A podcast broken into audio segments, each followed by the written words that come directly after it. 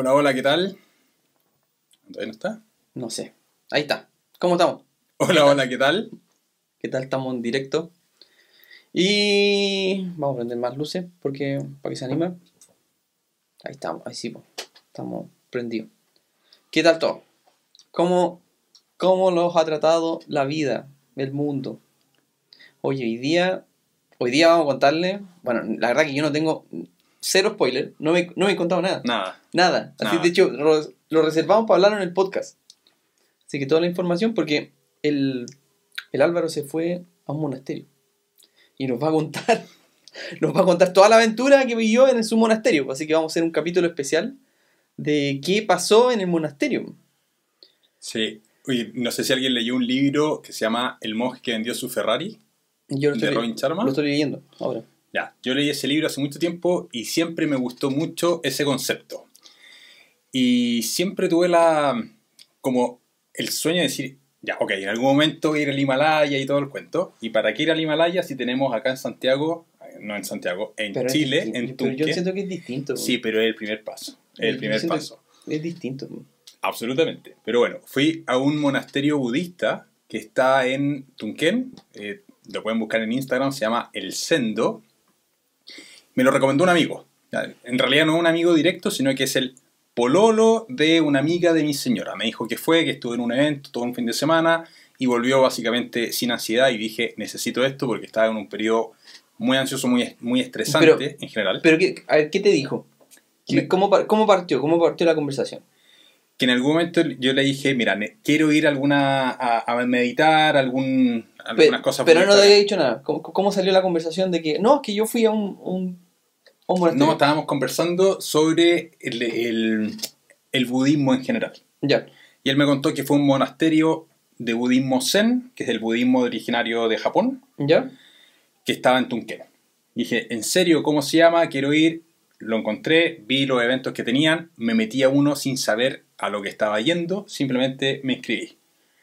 Ya, a un evento que ya, se llama Sejin. ya. Él te dijo, ándate a este. Yo fui para allá, este es la página web, revisa aquí. Claro, inscríbete y anda. Y hay distintos eventos. Y ahí él cuánto tiempo, cuánto tiempo fue? Él fue cinco días. Cinco días. Cinco días, yo fui cuatro. Ya, tú fuiste cuatro. Yo fui cuatro y él me dijo en cinco días se volvió loco prácticamente. Ya. Porque era, era- la verdad es que era una rutina bastante, bastante exigente. A las 4 de la mañana nos levantaban con unas campanas a meditar. Ya. Y. mm, A ver, pero no te adelantís tanto, cuenta todo el proceso. Te fuiste en auto para allá, me imagino. Me fui en auto, esto fue el viernes 10 de febrero. A las 3 de la tarde llegué para allá. ¿Ya?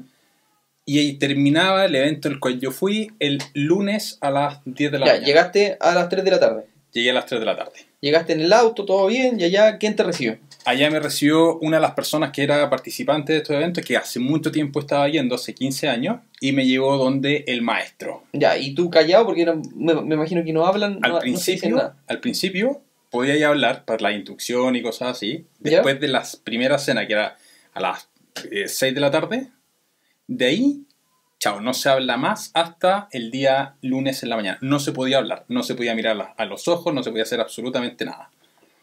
Que no fuese meditar, no, no podías ya, tener contacto ya. con personas. Ya, llegaste a las 3, te contaron las instrucciones, que eran Claro. prácticamente sin, no hablar nomás. Te enseñaron a comer, ¿Ya? porque comíamos como los japoneses y comer como los japoneses es una cosa completamente distinta de lo que estamos acostumbrados. Eh, Pero de verdad, es completamente distinto. O sea, Pero, pero no te, te estás adelantando mucho. no, pues, es, que comí, es que llegamos Llegaste a y comer. comimos Ya. a la- al ratito. Seleccionamos piezas y comimos. Ya, te Y- pasa- y fuiste de- a dejar tus cosas. Claro. Y después de la comida Te, vinieron las vi- te instrucciones. vististe igual que siempre, ¿no? No, había que llevar- ir con buzo Ya. y polera negra o gris. Ah, Es como esta. Ya. ¿ya? Y mm, la comida, que fue lo, lo primero ya chocante e importante, es hincado. Hincado en unas mesas que son súper bajas, súper chiquititas. La mesa japonesa. La mesa japonesa baja. y, Y, en un tatami. claro, y yo no sé si alguien ha comido en esas mesas, pero estuvimos 40 minutos y a mí se me durmieron las piernas. Y a varias personas se le durmieron las piernas y no se podían levantar después. Claro. Eh, es, bien, es bien complejo eso para quien no haya nunca ido a comer a mesa japonesa. eh, elonguen muchísimo antes porque se les van a dormir las piernas muy probablemente. Esto es una persona que estuvo como media hora parándose después. Porque están media, 40 minutos con las piernas así flectadas. Es normal que se te puedan eh. Claro. Y el. Ya, después de que comieron, ¿qué, qué comiste? Ese día habían eh, tallarines con eh, champiñones, unos champiñones especiales, Ya, pero nada, nada especial. cochayuyo. Nada fuera eh, del. No, no. Y una sopa de miso. Ya. Y la comida es bien particular. Pero ahí ya, ya estaban todos en silencio en la comida. Ya, más o menos. Teóricamente sí, estábamos en silencio, Mm. pero como muchos no sabíamos lo que estábamos haciendo, en el fondo igual se permitían ciertos ruidos y habían personas que tenían más experiencia que te hacían señas y te explicaban y te decían en voz baja, oye, no, eso ahí. Te, te- te lo decían Mm. como con, con señas y después de eso vino la Mm. instrucción general y después de eso no, no- no se habló más. Pero la comida era muy particular, porque la comida te la ponían en tres pocillos y tú te tenías que ir sirviendo, y eran pocillos chiquititos, uno más grande que el otro, y al final de la comida te pasaban una especie de eh, pepino, no era un pepino, pero era una especie de pepino, con el cual tú con los palos y con agua limpiabas el plato. Los platos no se lavaron en tres días, tú solamente lo limpiabas con lo que te entregaban ahí para limpiarlo. Entonces, todo un proceso en el cual, primero, las personas no pueden pararse de la mesa. O sea, se empiezan juntos a comer y se terminan todos juntos. Ya. Y los platos se lavan ahí mismo. Y es todo un ritual el cómo se, va, se van lavando los platos. No, sí, la, la verdad es que una experiencia completamente... eh, para una persona que no estaba acostumbrada es completamente alucinante. A mí me gustó muchísimo eso. Agotador, pero, pero muy, muy práctico. Ya. Eso fue el día uno. Eso fue el día uno. En la tarde, ¿qué, qué- a dónde te mandaron? O sea, después de que terminamos de comer, nos fuimos al sendo. El sendo era el lugar donde se meditaba, que era una especie de casa, piensen en un living grande del tamaño de cuatro living. De haber sido algo de unos 50 metros cuadrados aproximadamente.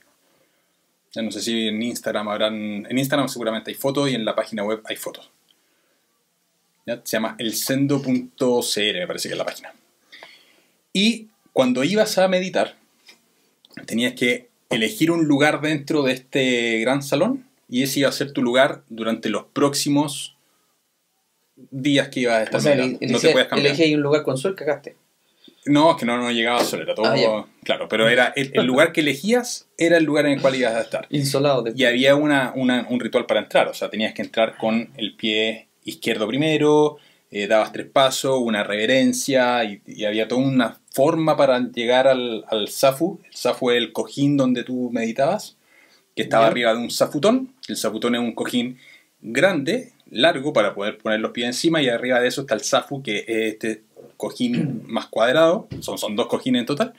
Entonces había- todo un ritual para llegar al zafu y ponerse a meditar, que era sentado contra una pared, Sentado, o sea, estáis mirando la pared. mirando la pared, claro.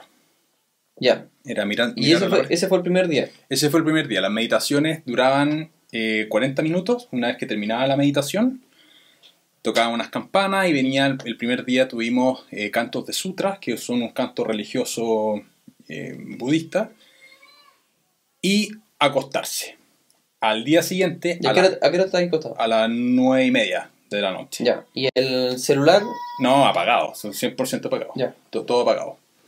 Al día siguiente, a las 4.40 de la mañana, sonaba una campana. ya, pero en la, la primera noche me imagino que no te quedaste dormido No, a las nueve, nada. nueve y media, po. No, pues a las 12 de la noche. Claro. Pero a las 4, a las 4.40, en pie, sonaban las campanas y a las 5 tenías que estar instalado en la primera meditación. Ya. A las 5 de la mañana. De 5 de la mañana a 5.40. A las 5.40 sonaba la campana, terminó la me- meditación y venía una sesión de, de yoga japonés. A ver, ¿y, y no te quedáis dormido en la primera No, no, meditación? no. La última. Cero, cero, cero. De después de 5 5.40 a 6 de la mañana, ejercicios japoneses. De 6 de la mañana a 6.40, segunda meditación, que se llaman sasen. De 6 a 6.40 la segunda meditación. De 6.40 a 7 de la mañana eran cantos de sutra matutino. ¿Y todos cantaban? Todos cantaban. ¿Ya? Te pasaban unos papeles con unos con- la letra de lo que se cantaba, que era una cosa inentendible, pero te pasaban la, la- la letra y se cantaba. Y después de eso a las 7.30 era el desayuno. Terminaba el desayuno, tenía más o menos 40 minutos para hacer lo que quisierais, muchos se iban a duchar, y a las 8, 8.20 más aproximadamente empezaba la meditación número 3. De 8.20 a 9 de la mañana, pequeño recreo de 9 a 9.20, de 9.20 a 10 la segunda meditación, de 10 a 10.20 recreo, de 10.20 a 11 de la mañana ya vamos en la tercera meditación de ese bloque, o sea, ya llevamos 5 meditaciones a la ¿Y cuánto, cuánto 11 de la dura? mañana. Cada 40, met- 40 minutos. 40 minutos. Guau. Al final, resumiendo, sábado y domingo eran 11 meditaciones de 40 minutos. Pero, pero no que después de, de tanto estar meditando, es maravilloso. Es maravilloso. Yo se lo recomiendo a todos. Yo, cuando llegué a Santiago, porque después de estar 11 horas meditando por... No, Claro. no 11 horas, poco menos de 11 horas, pero en general todo un ambiente de silencio y haciendo este tipo de ejercicio, eh, llegué a Santiago, primero, sin ganas de aprender el celular. Punto uno. O sea, cero ganas de ver y te, y te das cuenta de lo intoxicado que estamos de redes sociales, de información, de las múltiples cosas que estamos haciendo. Es, un remesón importante. La sensación que yo tenía era, al principio, tener como el cerebro apretado y que ese cerebro se empezaba como a relajar y apretado de preocupaciones, ansiedad, las cosas del emprendimiento, todas las cosas que, que estamos, que estamos haciendo en general. Y, y con el paso del tiempo, a lo largo de las meditaciones, se como relajando esto. Tuve visiones de recuerdos que no había tenido nunca. O sea, me acordé de cosas que estaban absolutamente bloqueadas.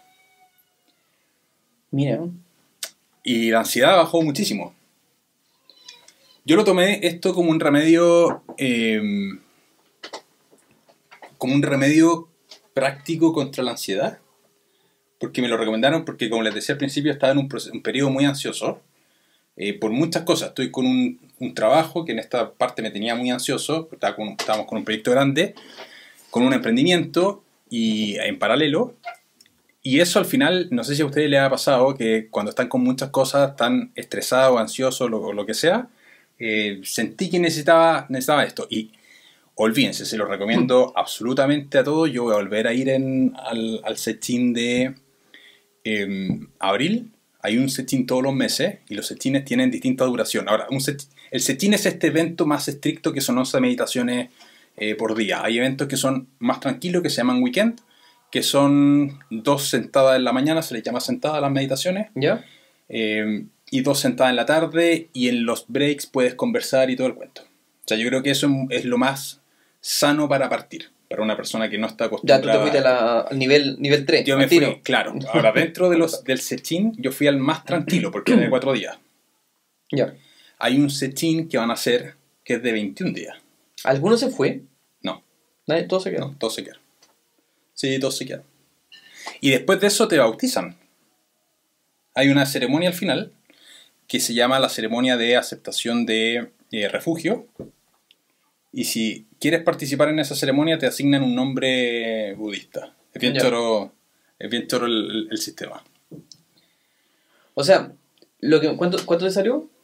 se sugiere, es una fundación, entonces se sugiere una donación de como 25 lucas por día que incluye las comidas, pero tú puedes poner menos si es que quieres, es un, es un valor sugerido. Yo O sea, pagué eso, Es que yo, yo, 100 encuentro, lucas pagué. yo encuentro con todo lo que te entregaron Baratísimo. súper barato. Yo encontré súper barato. Sí, porque cuando me contaste el precio, como que yo dije, pero ¿cómo esta cuestión tan barata, weón? Eh, es bastante especial, weón. No, yo, yo o sea, eh, pa- a mí me cambió la vida, o sea, lo hablaba después con mi señora, hay un antes y un después después de esta situación. De hecho, llegué a Santiago y fui a comprarme un Safu, fui a comprarme un Zafutón, fui a comprarme cosas porque es una práctica que, que no, la, no la quiero perder. Y de hecho, he estado to- to- todos estos días meditando. Yo he intentado meditar antes y no, no había podido. Y este es un evento que, a ver, que lo explico de otra manera. Muchas veces intentaba meditar, qué sé yo, 10, 15 minutos, pero era poco y no sentía el efecto. Entonces no, no era constante porque no sentía el efecto beneficioso que tenía el meditar poquito, porque siempre te dicen, mira, parte a poco y después con el tiempo vas a ir viendo los efectos acumulativos que esto tiene.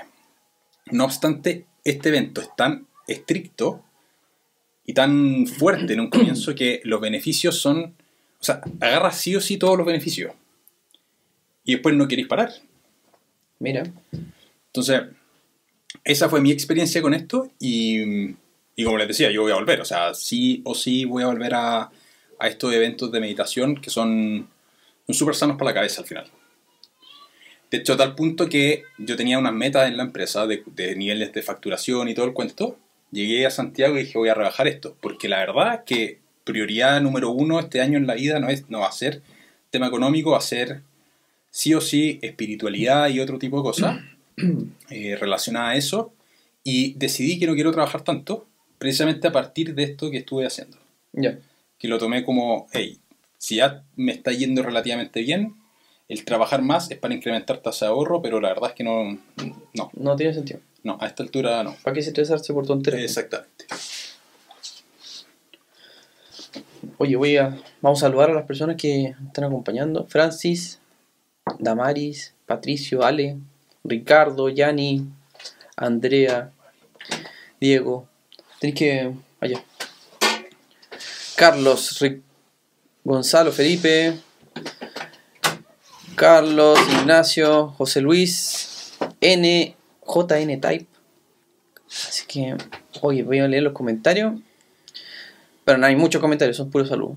Así me- Ale dice, qué genial sentirse de esa manera más desconectado, como dice Álvaro. Y claro, la cantidad de preocupaciones que tiene uno rodeado que estresa. ¿Qué tal chicos los que se están conectando? Dios, Dionis de Diego, Di- Diego se llama de 1360 y Elizabeth. Buenísimo, ¿cómo están? Sí, gracias por acompañarnos hoy día. Hoy día estamos haciendo, para los que están recién conectando, y estamos grabando un capítulo especial porque el, el profe Álvaro se fue a un monasterio. Claro. Absolutamente modo zen, Rodrigo. Es decir, al final es muy... eh, yo, no, yo no lo haya hecho nunca, eh, esto de ir a un monasterio budista, pero siempre tuve el bichito desde que leí ese libro que se llamaba Un monje que vendió su Ferrari.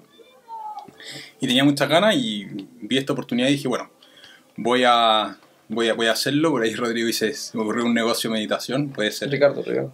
Ricardo, perdón. Puede ser un buen negocio el negocio de la meditación, pero es sumamente necesario. Meditación en Magallanes ahí. Puede ser, no, yo no lo veo malo. Ahora, hay que tener el lugar, no sé, no sé. no- lo veo. Acá me imagino que el, el- o sea, que si hablando en términos de, ne- de negocio, este lugar debe haber estado pagado ya, no tenía deuda para, para poder hacer toda De esta... este, este lugar, eh, la historia del lugar la, la conocí. De hecho, la historia del maestro es bien chora. Este gallo era, era un ingeniero comercial que además era fotógrafo. Y se fue a Japón a sacar fotografía, y precisamente un monasterio en Japón, ¿Ya? y se quedó 10 años. Iba 10 días y se quedó 10 años.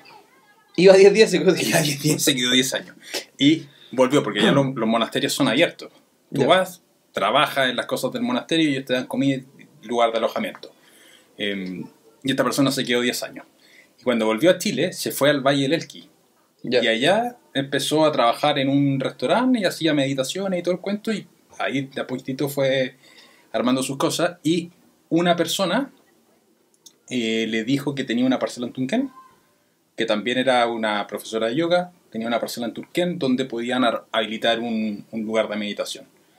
Y así lo hicieron. Y es una parcela de 5.000 metros que está frente al mar, con una vista increíble, eh, porque está en altura frente al mar, y eh, son cuatro casas. Ya. Una casa donde vive la dueña del lugar, otra casa que es donde alojaban los hombres, otra casa donde alojaban las mujeres y estaba el comedor, y otra casa que era el lugar ¿Y de te habían pasado meditación. una pieza para ti o...? compartida. Cuando llegas, elige un lugar de, de alojamiento. Ya. Entonces, los que llegaban más tarde, al final estaban durmiendo en un colchón en el living. Yo llegué temprano, agarré pieza. Mira. Ahora, eh, ¿y este compadre se dedica a eso nomás? El maestro ya. Sí, hace Solo solo, eso. eso. Mira, qué loco. Hace so- solo eso y eh, es una persona que irradia paz. Y es, y es, un, es un monje, Es, literalmente. es un ma- es maestro, Maestro monje, ya. claro. Porque monje es un aprendiz de maestro. Ya, Él ya tiene la categoría de maestro. mira, Y es budismo zen, que es el budismo de, de Japón. mira. Ahí alguien nos está más contando. Eh, tu, tu, tu. Ahí aquí te preguntan, ¿cómo llegaste a ¿Cómo encontrar llegué? ese dato? Bueno, lo contamos al principio. Sí, era un... un vecino que es pololo con una... o sea, pololo de una muy amiga de mi señora. Bueno, Típico amigo del condominio. Y ahí conversando en, en un paseo de perros llegó a... Me, me dio este dato y llegué para allá. Es increíble, te felicito por esa decisión de nutrir la espiritualidad. Porque las consecuencias será más paz y salud que es Sí, invaluable. absolutamente. O sea, la salud mental es tremenda y yo me di cuenta lo intoxicado que estaba de salud mental. Entre mm, lo, lo propio que es tener un canal de YouTube, que no necesariamente saben, pero tener un canal de YouTube es harto trabajo, ¿o ¿no, Víctor? Mm. Es harto... eh, No, se, no se ve. no sé, no sé, pero es harto de estar pensando mucho de qué videos hacen después y todo el cuento. Hay mucho de eso, de, de back office detrás, más lo que es el trabajo individual. Yo tengo, dentro del trabajo tengo dos cargos y además de eso una empresa. Entonces la verdad estaba bastante intoxicado con, toda la, con todas las cosas. Y Rodrigo dice, no solo budista, hay varios Sí, lugares. hay Templo lugares. Bajaí, sin ir más lejos. Sí, hay muchísimos lugares. Sí. Es- ¿Ese no es el que está en Peñarolén? No, ese es el Templo Guajay. Es otro. Sí, no, no sé. Sí, no sé, tiene otro nombre. Creo que el propósito de la gran mayoría de los que estamos acá es que lo económico deje de ser un tema para poder desarrollarse como personas tranquilamente en todo ámbito. Sí, yo creo Sí. que eso es lo más... Sí, hay- Lo que todos buscamos, o sea, y si no lo están, y el que no lo está buscando, que debería enfocarse de esa forma. Sí, hay, una, hay un fenómeno bien particular, que, que cuando uno está partiendo en estos temas económicos, por lo menos a mí me pasó esa mi experiencia, es pensar mucho, listo, ¿cómo resuelvo el tema económico? ¿En qué invierto? Y aprender todo ese proceso. Pero una vez que ese proceso, quizás ya sin libertad financiera todavía, pero ese proceso cuando está en marcha, después hay otras cosas que dejan de importarte. A mí cada vez me importa menos el tema de las inversiones propiamente tal. Porque es un sistema que ya está automatizado, o sea, yo ya sé más o menos en qué estoy invirtiendo, tengo definida una estrategia de inversión y ese proceso de ejecución em- te empiezan a importar otras cosas. Entonces es un circuito y un camino que yo creo que todos vamos a terminar transitando.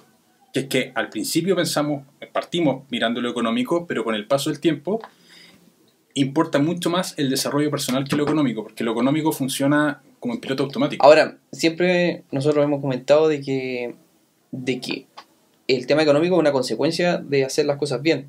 Sí. No, no, es que, no es que tenemos que enfocarnos tanto en lo económico, sino que tenemos que preocuparnos de todas las otras cosas, todas las otras cosas que importan. Todas las otras cosas. Y en lo económico va a ser una consecuencia. O sea, tenemos que crecer como personas, tener, ser buenos, buenas parejas, buenos padres, eh, tener amigos, desarrollarnos físicamente, o sea, hacer actividades físicas, comer sana, saludablemente, cuidarnos en todos aspectos de la vida. Y eso va a tener como consecuencia un desarrollo, una abundancia económica. El punto es que es fácil perderse en eso.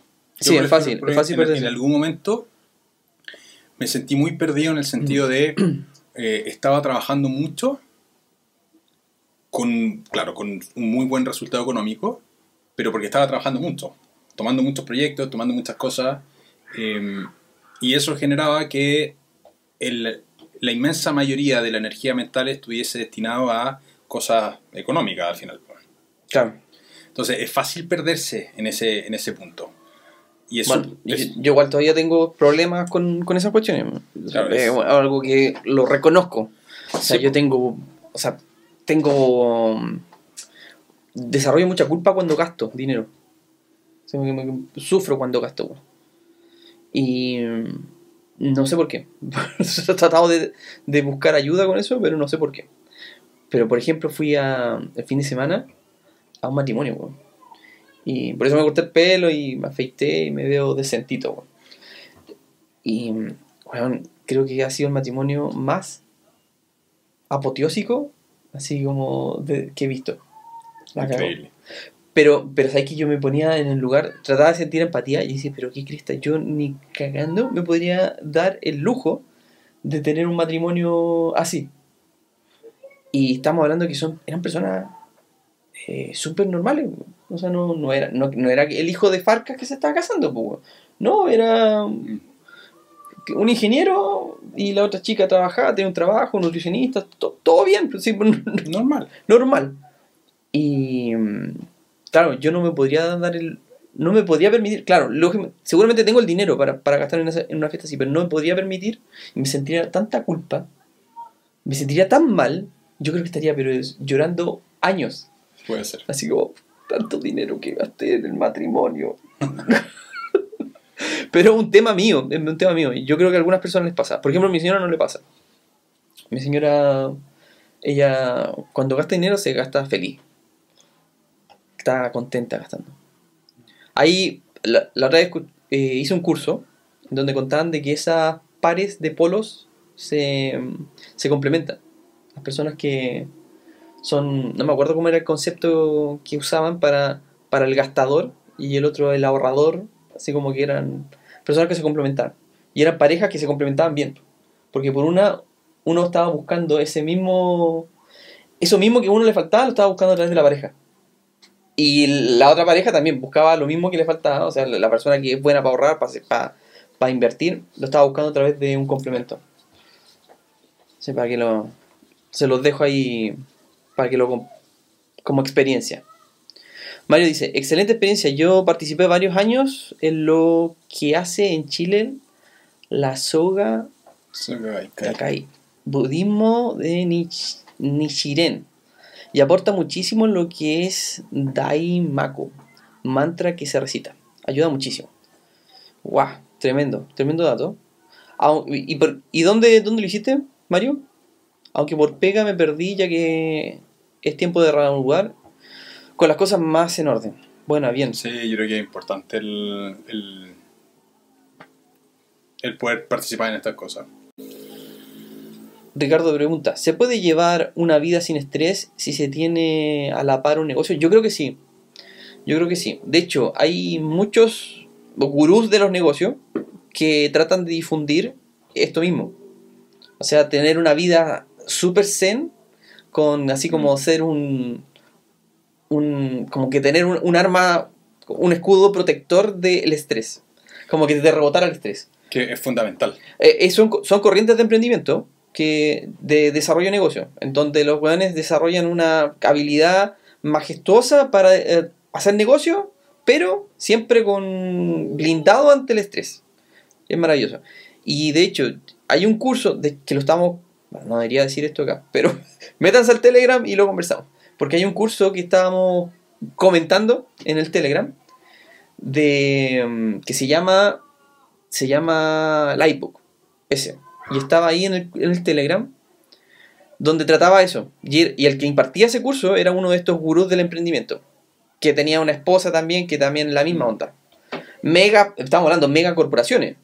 Y los Sí. locos vivían en una isla paradisiaca eh, a otro nivel. Era negocio a otro nivel. Era tremendo. Ahí se los voy a- se les puedo compartir el link también de la masterclass que tienen porque a mí me llama mucho la atención esa, esa forma de desa- desarrollar abundancia y desarrollar, desarrollarte en los negocios, porque es a través de espiritualidad. Es un loco que tiene como 50 años y tú lo ves y parece de 30. po. Eso es lo, lo- más maravilloso. po. Y esa es una de las cosas que, que venden, po. que se ven completamente sanos y, saludables. Sí, yo creo que sí se puede, ¿eh? Depende cómo, o sea, tener un negocio sin estrés, eh, se puede, depende cómo uno, uno se lo tome al final. Sí, a veces, a veces hay muchas cosas en los negocios que uno, uno se estresa más de la cuenta y realmente tú te das cuenta de que, de que no es para tanto. Sí, pues. A mí, No a mí, tanto. la, la razón por la cual yo me estresaba era porque eh, yo decía, en, en número, yo- mi ingreso pasivo anual es de más o menos 16 millones de pesos. Eh, 16, 17, por ahí. Y estoy en este momento con un gasto de vida igual más alto, porque compré una parcela en el sur, porque hice varias cosas y quiero construir una casa. Entonces, más o menos, hoy día estoy necesitando 3 millones mensuales. Entonces yo decía, bueno, si tengo este millón 400 de ingreso pasivo, me falta un millón 600. ¿De dónde lo saco? Bueno, tiene que ser utilidad del negocio. Claro, Entonces- es lo que tenía que trabajar. Entonces, este negocio hoy día es chico porque el, el grueso de mi tiempo lo estoy destinando a la- al trabajo en la universidad. Es un negocio principalmente de, de capacitaciones y clases para instituciones. Entonces decía, bueno, ¿cuántas, ¿cuánto tengo que hacer? Y estaba midiendo ciertas, ciertas cosas y eso me tenía est- estresado de cierta manera porque tenía que generar toda esa plata de utilidad a la par que estaba con un trabajo y bueno, en general era, era... Y tampoco era que fuese una fortuna, pero sí me tenía... Sí lo que quería era tener el, como los Tení- ingresos. y quería los tener la seguridad de que iba a tener ese ingreso. Exactamente. Pero yo, yo cuando, lo, cuando me contaste esa cuestión, yo te dije que no, porque debería, debería pensar al revés, porque debería pensar eh, cómo lográis vivir tranquilo y mm, después el dinero va a llegar solo. Sí, el, la plata llega sola. La, la plata va a llegar sola. Si estáis haciendo las cosas bien, si estáis contentos, si estáis felices, si estáis eh, de buen ánimo, después la oportunidad van a aparecer sola. Y ocurre otra cosa también. Yo, yo no sé, los que están acá escuchando, ¿no? Cuando uno está. Chuta, se me fue la cámara. ¿Qué pasó? Ahí, ahí vuelvo. Ya. Los que están acá eh, escuchando, los que están metidos en negocio, seguramente les ha pasado lo mismo, pero cuando ustedes tienen problemas de dinero, cuando están con buscando el, cómo pagar la cuenta de la luz, la cuenta del agua, mágicamente de repente aparece algo, siempre. Y eso se llama eh, memoria selectiva, donde tu mente empieza a canalizar energéticamente de dónde obtener los recursos que a ti te están faltando. Claro, si tú no le entregas a tu mente, tú no le dices a tu mente qué es lo que te falta, porque está súper bien lo que tú hiciste, Álvaro, de, ah, de hacer un cuadrito en donde tú tenés que, un número anotado que, que tenés que llegar a fin de mes. Claro. El problema es estresarse tanto, pero tú teniendo ese número, como que tú ya le entregaste a tu mente ese número que tenés que llegar a fin de mes. Después tenés que dejarle a la mente que trabajar sola. Lógicamente eso tiene que ir de la mano con un trabajo psicológico bien especial, porque no podéis decirle a tu mente, oye, júntame eh, 30 millones de pesos mensuales. No, po. porque no, Claro. porque ni tú te la creí eso. Pero ¿qué pasaría si tú te la creyeras?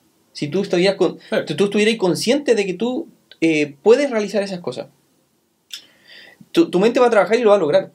Pero te tienes, tienes que tener la confianza y, el, auto, y el, el autoconocimiento de que tú puedes lograr esas cosas. Sí, claro, ahora hay un tema de deconstruir ciertos hábitos, porque yo desde mucho tiempo he estado en el hábito del ahorro y la inversión. Y el camino del inversionista es distinto del camino del emprendedor. Son habilidades distintas. No Son- son, no son las mismas Son habilidades. se lenguajes distintos también. son otras cosas. Entonces, claro, yo he estado permanentemente invirtiendo y con un emprendimiento que es parecido a lo que hago en el trabajo, no una cosa distinta. Entonces, el, pa- para mí el emprendimiento es una extensión de lo que es mi vida profesional, pero tengo el hábito de la inversión. Y ahora cambiarse a, este, a toda esta nueva realidad que es el emprendimiento eh, es salir absolutamente de la zona de confort. Claro, Y creo que es necesario salir de la zona de confort, pero hay, un hay, hay que aprender cosas de nuevo. claro tenés que desaprender algunas cosas y volverlas a aprender. Y por ejemplo, el, el- el- el tema de dejar de invertir. Porque yo sé que ahora voy a tener que dejar de invertir. Y llevo 15 años, 17 años invirtiendo permanentemente. Y ahora no voy a invertir. Ahora, fíjense lo difícil que es esto. Es no invertir, sino que consumir los dividendos, consumir los arriendos. Que, que hasta el día de hoy siempre he estado reinvirtiendo y ahora es consumirlo. Claro. Entonces es, O sea, tenés, es un eh, desaprendizaje y aprendizaje de nuevo. Y tenés que empezar hábitos. a cosechar. Bueno, en algún momento te iba a pasar. Si no es ahora, Sí, te iba a pasar a los 70. No, no, no, no. si te- ese momento tenía que llegar. Salud y finanzas después de los 40 nos dice. Excelente la meditación, sobre todo hoy en día. Donde los niveles de ansiedad son altísimos en la gente. Lamentablemente el sistema laboral estresa a las personas y los enferma. Es que a- ocurre otra cosa muy particular porque el- la gente que está trabajando, que, que es dependiente, por lo general no, no se preocupa tanto de estos temas. Como que vive, su- surfea la ola. Es así. Surfea la ola. Vive al. Vive el momento. Esa es la cuestión. Vive el momento. Pero claro, si alguien toma conciencia de decir, oye, ¿sabéis qué? En algún momento yo tengo que pararme de acá, po. Tiene que, tiene que parar esto. Claro, te ponen, te ponen, el gobierno te lo hace fácil, po. Te dicen, la FP es tu salida, tu puerta de salida. A los 65 años sí, po. Ma- Malísimo plan. Ma- malísimo plan, po. Malísimo plan. Claro. Me imagino que ya todos acá, después de escuchar este el capítulo número 40 del podcast, eh, después de escucharnos 40 episodios, se dan cuenta de que hay otras vías, hay otros caminos. Existen otra- otras, otras formas. Y siempre creo que hay que privilegiar la felicidad ante todo, no tanto el dinero. Mientras tú estés contento, me estás pasando bien, independiente de lo que estés haciendo, puede ser como por ejemplo este, este, esta persona, el monje que está estás haciendo meditación o lo que sea que se te pueda ocurrir, si estás estáis viviendo a concho ese momento, no hay por qué decirle que no, independiente de si hay o no hay dinero, porque el dinero igual va a llegar. Oye, esta persona, si se dedica a esto tiempo completo, piensa cómo, cómo, qué fue lo que vivió. O sea, es que, primero, cuando estáis en esto, te das cuenta que necesitáis muy poquito. Claro, para- pero, para cáchate que le llegó solo. Oye, tengo una parcela en Tunquén, un espacio donde se pueda hacer este tipo de, de meditaciones, difundámoslo, compartámoslo con la gente, y listo. Y él ha, sido- y eh, ha hecho lo que le apasiona durante toda su vida, y no ha tenido que preocuparse de absolutamente de nada. Y lo sigue haciendo. Feliz. Qué fabuloso. po. Sí, po. La verdad es que necesitamos muy poco para estar, por lo menos yo necesito Sí, muy po. poco. Necesitamos muy poco. Necesitamos muy poco. Y, y- y- y claro, uno lo puede entender desde el punto de vista teórico muchas veces. Sí, necesitamos poco, pero otra cosa es, es vivirlo y te das cuenta que no da, lo- da lo mismo todo. Claro. El fortalecimiento interior es fundamental, como dice Rodrigo, 100%. el- Es, uf, es lo más importante y, como les decía, yo estaba muy intoxicado en cosas laborales. Eh, sobre todo porque mm, toda la vida estuve trabajando mucho, porque siempre quise, siempre pensé en esto de la libertad financiera joven. ¿ya? Siempre pensé en ese concepto y es difícil tenerlo con el nivel de sueldos que hay en Chile, salvo que tengas un sueldo muy alto. Entonces, claro, yo tengo un sueldo, un buen sueldo, eh, casi 2 millones de pesos, millón nueve, pero no me alcanzaba ese sueldo para tener eh, libertad financiera temprano. Entonces, naturalmente tenía que hacer otras cosas. Entonces, claro, a mí económicamente me va bien, la media mensual es alta, pero porque he tenido muchas cosas en paralelo al mismo tiempo. Eh, y, y creo que ese concepto de esa meta que yo me autoimpuse, de decir, ya, quiero tener una jubilación joven, temprano y libertad financiera temprana, como un objetivo, que en realidad no tiene ningún sentido de tenerlo tan firme como objetivo, eh, generó que estuviese siempre muy pendiente de cosas laborales. Y no es tan importante. No es tan importante. A mí me cambió completamente. Antes lo podía entender desde el punto de, insisto, lo entendía teóricamente, pero una cosa es entenderlo teóricamente y otra cosa es eh, sentirlo. Claro. Oye, hoy día, hoy día tengo que anunciar, tengo un anuncio muy importante.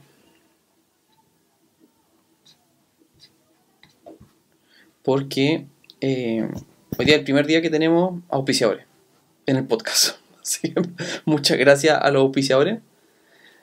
Y el primer auspiciador que quiero saludar es MGA Abogados. Si buscas registrar tu marca, crear o modificar tu empresa u otro servicio legal, MGA Abogados, chuta, me cambió la cosa. Ay, pero qué. Ya, vamos a decirlo de nuevo porque no sé por qué, por qué me lo cambió esto. Oye, pero ¿cómo ha, cómo ha crecido esto que estamos con auspiciadores? Que me lo estaba cambiando. Manual, pero si le puse manual acá. Y esto es 100% gracias a ustedes. Sí. Me lo está cambiando. Espérenme, espérenme.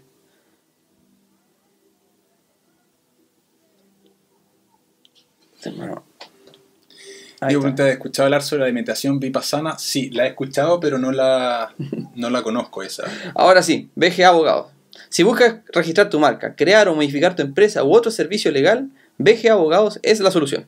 Con un equipo de expertos especializado en brindar asesoramiento a personas y empresas. Te garantizamos un servicio cercano, confiable y de alta calidad. Además, al mencionar a Cine Economistas, te regalamos un increíble descuento, un 15% en cualquiera de nuestros servicios. MGA Abogados, especialista en asesoramiento de en asesorar personas y empresas.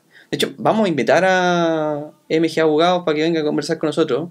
Deben tener harto, harto que contarnos para que para que también nos, nos asesoren, porque no- siempre faltan abogados en... en- Bueno, es el mejor amigo del abogado. claro, El contador y el del banco. exacto. También saludamos a Arch. Invierte en solo minutos de manera diversificada en los activos más relevantes de la industria cripto, siendo siempre tú el dueño de los activos. Arch, la forma fácil, rápida y segura de invertir en Web3. También saludamos a Couchy.com. Couchy es un software de productividad para pymes y startups. Puedes encontrar en una sola plataforma todo lo que tu negocio necesita. CRM para gestionar tu negocio, módulo de gestión de proyectos, módulo de gestión de tickets de soporte y atención de clientes, módulo de gestión de recursos humanos para centralizar toda la información de tus colaboradores. Empieza tu prueba gratis hoy en cauchi.com. Qué fabuloso. Ya, sigamos con las preguntas porque me imagino que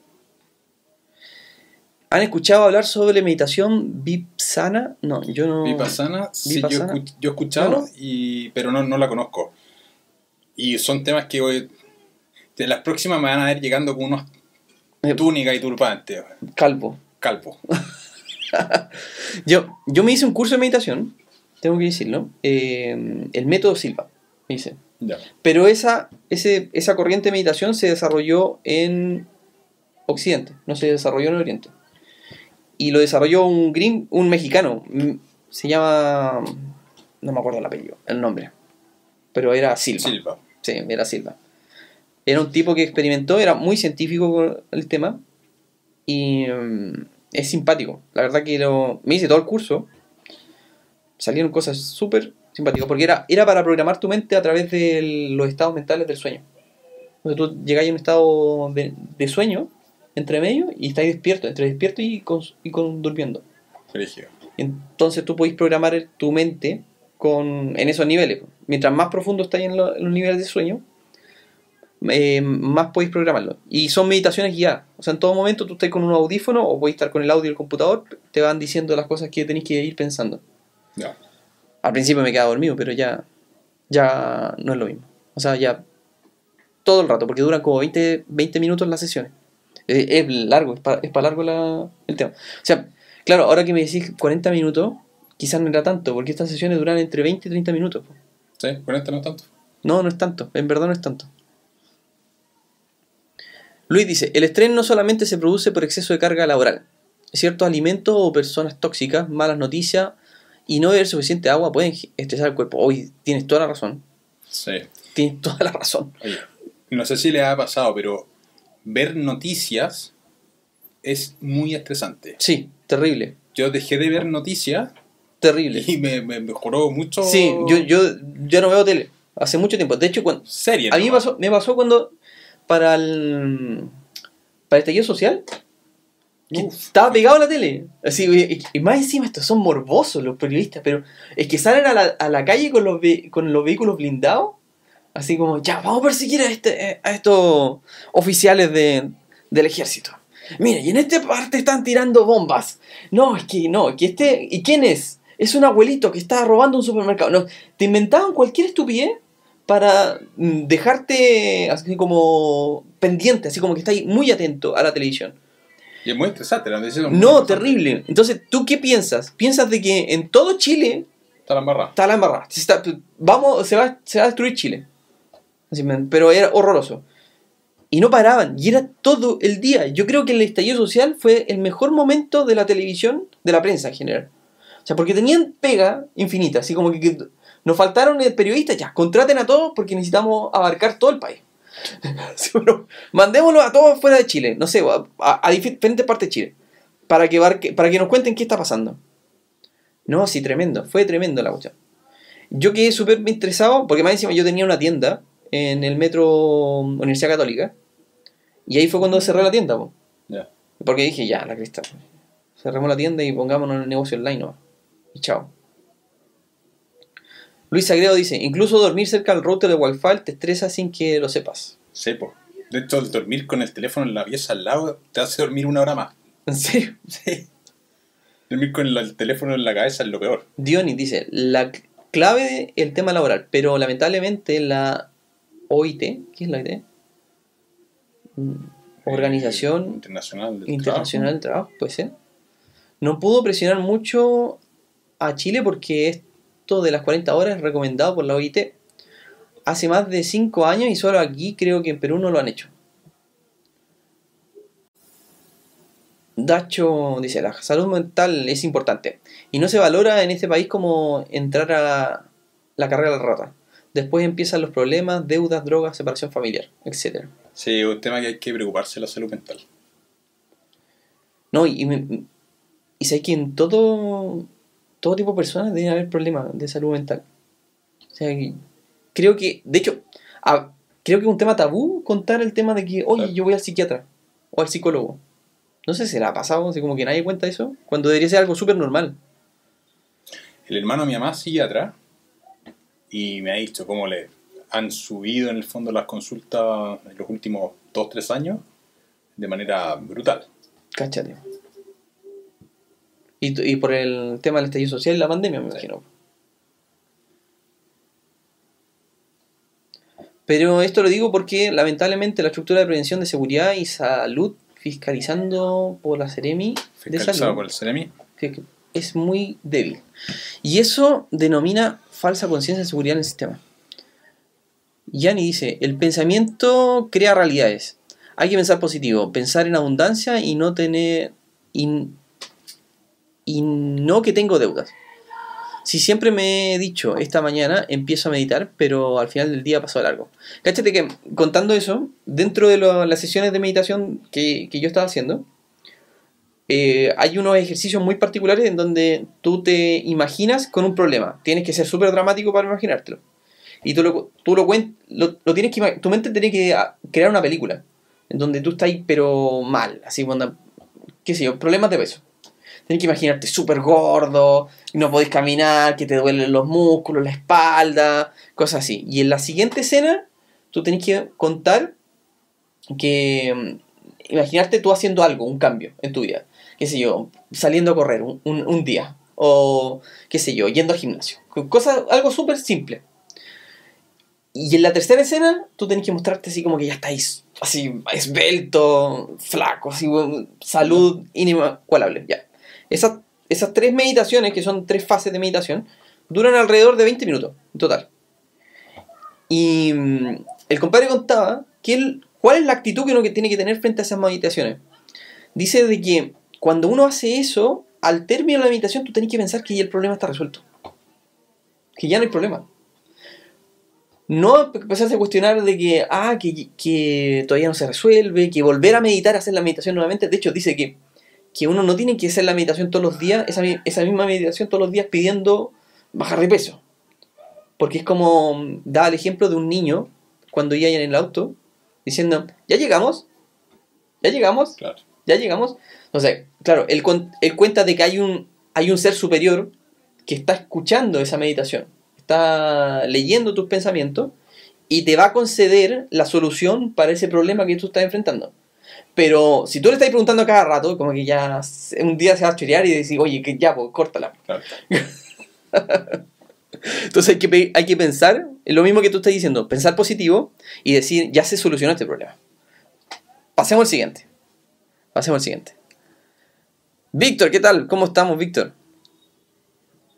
Salud y finanzas después de los 40, eh, dice, buen punto ese, donde todos pregonan la libertad financiera joven. Pero eso conlleva ansiedad y desesperación al ver que no, no llegan pronto. Bueno, hay... mm, el Biciclone, yo se lo conté, lo hemos conversado antes, contaba que él tenía una ambición, era una ambición mucho más grande que la libertad financiera. Quería dar la vuelta al mundo en bicicleta. O sea, yo creo que eso... O sea, si... Pareció. si yo creo que es más difícil incluso. Pues sí, Sí, claro. mu- mucho más difícil, porque se demoró 14 años en hacerlo. Y este loco dijo, eh, termino el año no sé cuánto, el año, me parece que era el 2010 iba a terminar de dar la vuelta al mundo. Y claro, eh, llegó el 2010 y no terminó, estaba, le faltaban un par de países. Y resulta que el loco borró el papelito, borró el año y puso otro año, puso 2012, se puso dos años más. Y problema resuelto. O sea, está bien ponerse metas con fecha. Está súper bien. De hecho, es lo que todos recomiendan. Ponerse una meta y una fecha. Pero no, tiene, pero no tiene nada de malo borrar la fecha y escribir otra. No tiene nada de malo. Nada de malo. Claro, pero ese tema de la, de la libertad financiera joven es muy cierto porque yo creo que todas las personas que en algún momento hablamos de finanzas hemos tocado este tema de la libertad financiera. A mí es un tema que me gusta mucho. Pero hay una parte que es la que no se ve y lo que, la, la que no se habla, que, el- que es el lado oscuro de la libertad financiera, que es que para tener libertad financiera muchas veces necesitas tener una tasa de ahorro por sobre lo normal. O sea, si ahorramos el 10% del ingreso, No. no llegáis. Llegamos. Eh, Todos tendríamos. No llegamos. naturalmente se necesita ahorrar más. Y, ahorrar, No, y no solo ahorrar, y no solamente ahorrar, se necesita tener un, un ingreso alto invertir en mucho. general. Un ingreso más alto sin- para tener esta libertad financiera en poco tiempo. Claro. Entonces, eso naturalmente te conlleva a tener mayor carga laboral. Claro. Y eso naturalmente te puede generar más estrés y más ansiedad, y eso es lo que no se habla. Y el proceso de libertad financiera, si lo pensamos bien, es muy sencillo, es ganar dinero, ahorrar, invertir. Pero cómo nosotros vivimos toda esa vuelta, eso es lo complicado. Y por eso la salud mental es tan importante y el desarrollar prácticas que nos permitan avanzar mentalmente en este proceso y disfrutar el viaje es tan importante como llegar a destino. Porque primero no sabemos nunca si vamos a llegar a destino. Nunca vamos a saber si efectivamente vamos a llegar a este punto de libertad financiera. Claro. Las circunstancias van cambiando en la vida. Entonces, centrémonos en disfrutar este proceso también. Y No, y, disfrutar y ese de- proceso. y desde el día cero. Sí. No, no, no esperar a- al, al momento que te, tienes la libertad financiera, no, disfrutar todo el momento. Claro, y suena súper hippie. Uno dice, ya, pero sí, pero obvio que tengo que disfrutar el momento. Pero, ¿qué cosa significa disfrutar el momento? Yo vuelvo al mismo punto. Yo lo entendía desde el punto de vista racional, pero me di cuenta en estos cuatro días que estaba afuera del nivel de estrés que tenía. Yo no había dimensionado lo estresado que estaba. Hasta que, porque nunca, y no tengo conciencia de haber estado tan tranquilo en mi vida. Mira. Es una cosa muy cuática. Mira, Dionis dice, quiero crear un canal sobre esos temas, entrevistando personas que se han enfermado por consecuencia del trabajo y así concientizar a quienes viven esos problemas hoy en día. Yo creo que era una muy buena idea. ¿Qué crees de, de esa idea? Mira, YouTube da para todo. Hay público para todo. O sea, yo, yo no sé si les mostré uno de los seguidores del canal, que uno de los que tiene más...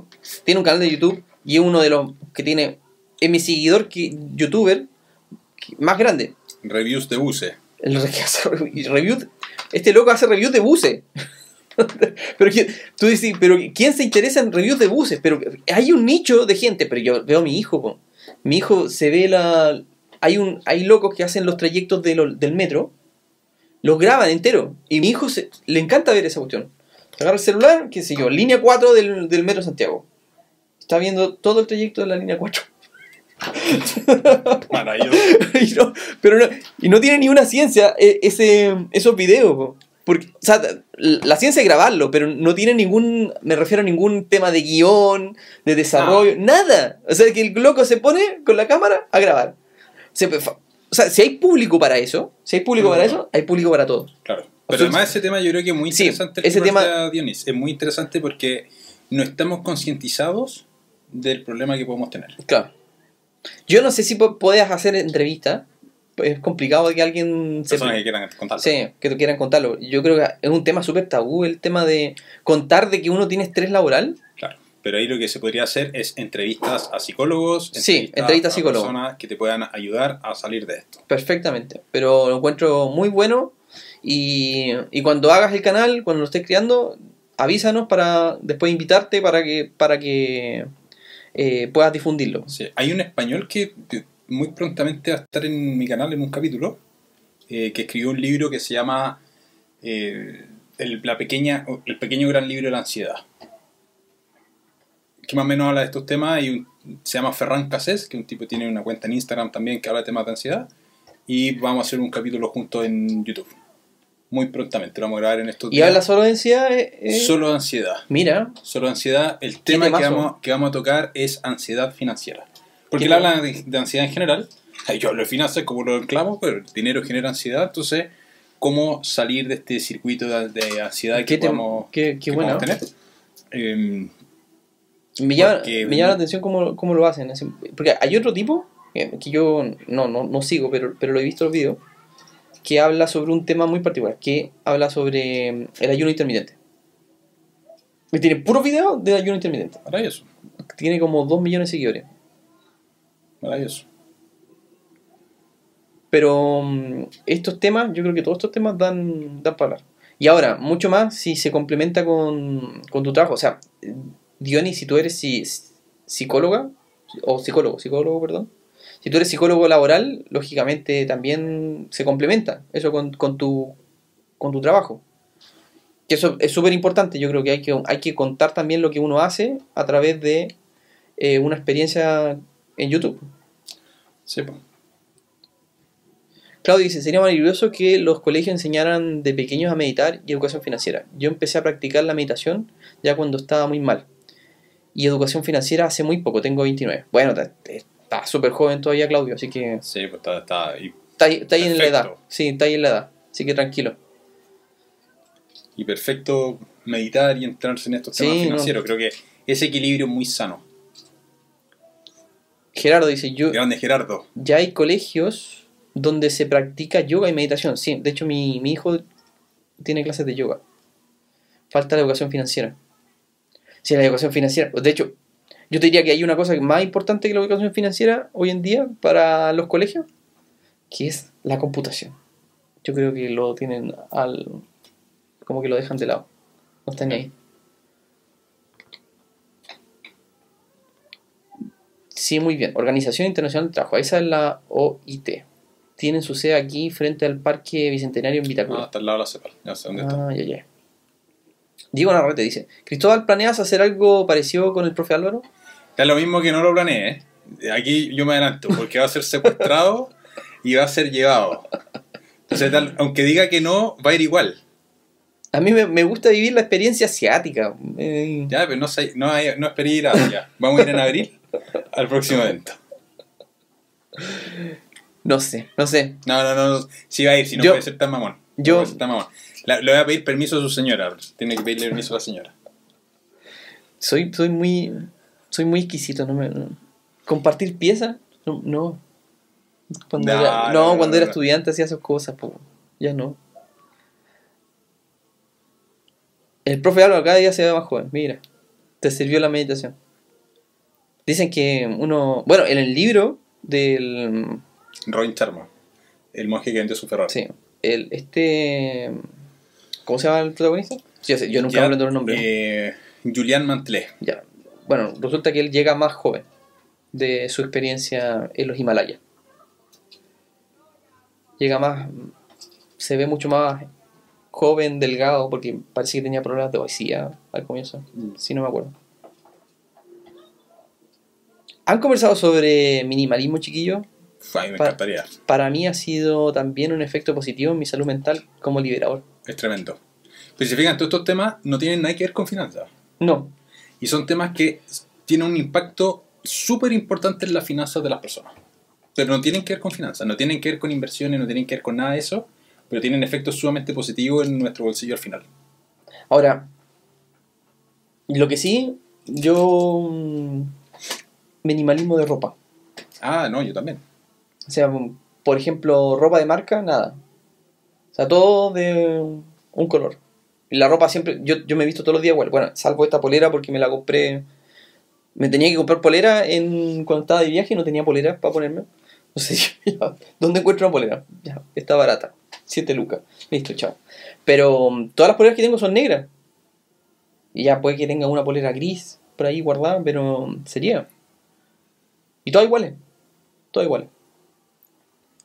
Pantalón también, la misma cuestión. Entonces, eh, de hecho, la otra vez leí que las marcas, la- los artículos de marca, estamos hablando del Rolex, eh, los autos caros, eran hechos para la gente de clase media y no para la gente rica. Señor. O sea, la- los bolsos Louis Vuitton, todos estos bolsos, todas estas marcas de lujo que uno ve, era justamente para gente que estaba pensado el público, no el público que ganaba mucho dinero, estaba pensado por un público clase media. ¿Por qué? Porque la, la clase media por lo general es más aspiracional, Sí, claro. quiere aparentar El que, el que te va bien. que te va bien, claro. Exacto. Yo un tiempo pasé por, por esa por eso. Hay un libro que es muy bueno que se llama El millonario en la puerta de al lado, que es un estudio que se hace en Estados Unidos a lo largo de un tiempo donde se entrevistan a 10.000 eh, millonarios de Estados Unidos y se determinan cuáles son los hábitos que tenían y los hábitos de consumo principalmente. Y la inmensa mayoría de personas que se entrevistó no tenía cosas que ostentaban. Claro, no tenían un mal auto, pero tenían, lo que buscaban en auto era seguridad, más que Claro. el auto deportivo, por ejemplo, sino que era seguridad para la familia, que el auto fuese con harto airbag, por ejemplo, pero, pero no era la marca en sí. Claro. Sí, me llama la atención eso en particular. De hecho, el auto que me compré yo, me lo compré pensando en eso, en seguridad. No tanto como un lujo propiamente tal. po. Pues dije, si llego a chocar, por último, que sacamos vivo. Claro. el- y la- es la marca que supuestamente menos gente se mata po, en el mundo. Volvo. Sí. Sí. Peter Petrelli dice: Por dos, yo me compro 10 poleras del mismo color, sin diseño ni marca. Fantástico. Yo no, también, es lo o mejor. sea, de comprarse pulera... Es es que lo otro, ¿sabes lo, lo otro? Que en la mañana no tienes que elegir qué ponerte. po. Y eso te, te- quita tiempo. A mí me estresa. Esa cuestión de cuando no hay. Cuando tengo que elegir, por ejemplo, los calcetines, eh, eh, eh, eso es un drama para mí. En algún momento voy a agarrar todos los calcetines, los voy a teñir. Y ya Yo los calcetines me los compro todos iguales. Bueno, es que yo, yo ya tengo muchos calcetines distintos. Y la cosa es que ya me da lo mismo. Me agarro dos calcetines, me da lo mismo que sean distintos y me los pongo. Y acabó. Ah, sí, también. Yo Porque. nunca en la vida he hecho los nudos de los calcetines. No, tampoco. No, ni, una, ni una posibilidad, ni una posibilidad. No, no voy a hacer eso nunca. Nunca, nunca, nunca. Oye, ya muchachos, yo creo que estamos en la hora. Estamos. Cumplimos una horita ya. Eh, si tienen alguna pregunta, déjenla ahora. Ahora es el momento. Ahora es el momento. Ya los dejamos más que invitados para que nos sigan en, YouTube al profe Álvaro en Breatia 2021. Ahí les voy a. Les voy a Breatia 2021.